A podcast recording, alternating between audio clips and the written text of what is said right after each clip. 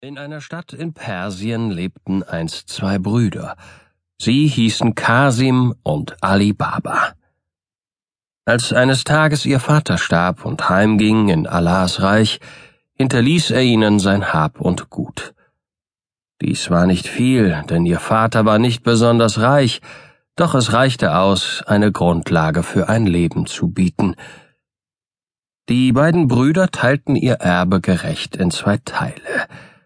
Doch so recht waren sie nicht zufrieden, denn sie träumten von Reichtum und Glanz und einem guten Leben.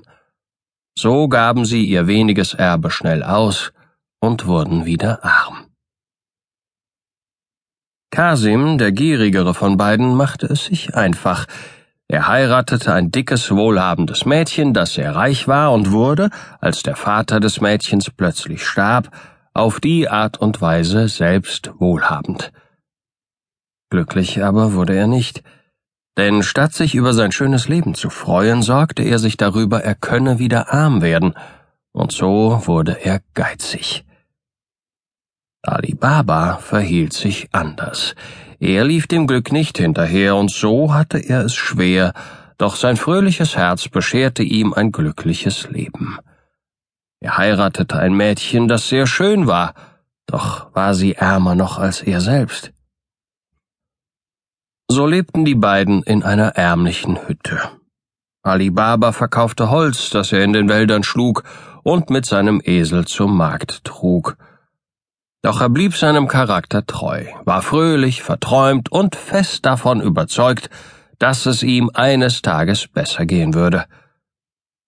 Nicht allzu fleißig, aber von guten Träumen begleitet, zog er mit seinem Esel über staubige Straßen. Auf einmal kamen ihm Reiter entgegen. Sie ritten im scharfen Galopp und waren schwer bewaffnet. Ali Baba erschrak, denn es gab in dieser Gegend viele Räuber im Wald, die ihr Unwesen trieben. Unerschrocken fürchteten sie nicht Tod noch Teufel.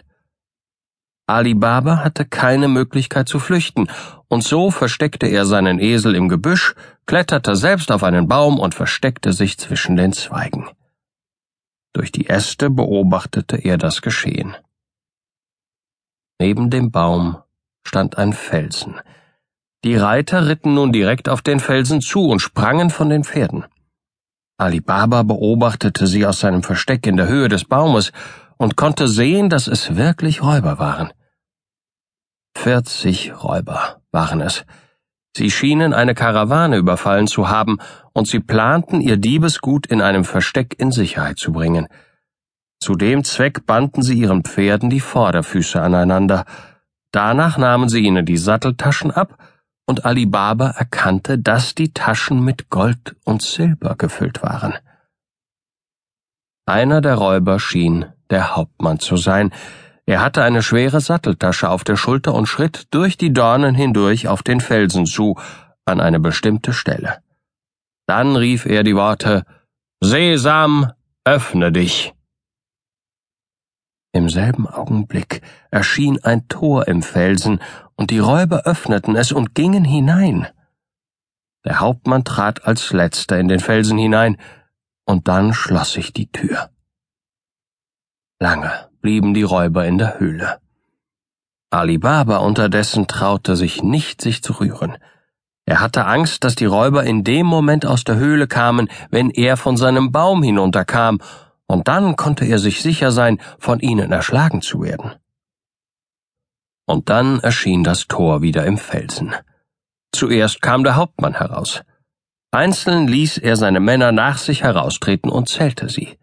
Dann sagte er die Zauberworte Sesam, schließe dich. Danach schloss sich das Tor.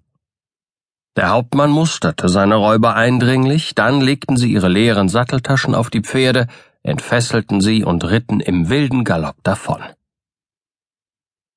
Als Ali Baba das Gefühl hatte, dass ihm keine Gefahr mehr drohte, kletterte er vom Baum herunter. Eine Seltsame Sache ist mir begegnet, dachte er bei sich.